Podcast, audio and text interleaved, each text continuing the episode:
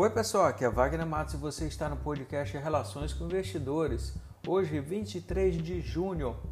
A terça-feira começou com o presidente Donald Trump reafirmando que o acordo comercial com a China está totalmente intacto e os índices de atividades econômicas do Japão, Reino Unido, Alemanha, zona do euro e Estados Unidos sinalizaram melhoras, que acabou influenciando os mercados internacionais com ganhos o Ibovespa subiu 0,67% aos 95.975 pontos, com volume financeiro de 26 bilhões de reais.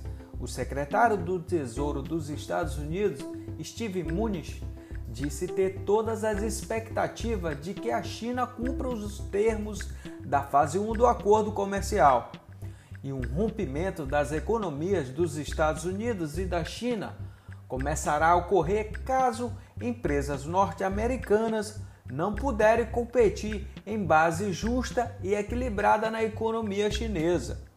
O Credit Suisse anunciou o acordo para comprar até 35% do banco digital Modal Mais. O objetivo é somar e ampliar os produtos e serviços de investimentos dos dois bancos. O Banco Central do Brasil anunciou medidas de incentivo às instituições financeiras para conceder até 272 bilhões de reais em novos empréstimos, com foco nas empresas de menor porte, para superar a crise provocada pelo coronavírus.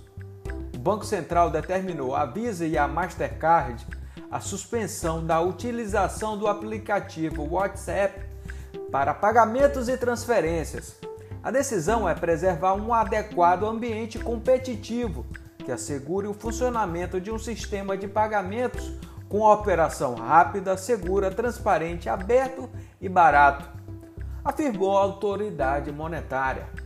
A medida permitirá avaliação de eventuais riscos para o funcionamento adequado do sistema de pagamento brasileiro, o SPB, e verificar a observância dos princípios e das regras previstas na Lei 12.865 de 2013.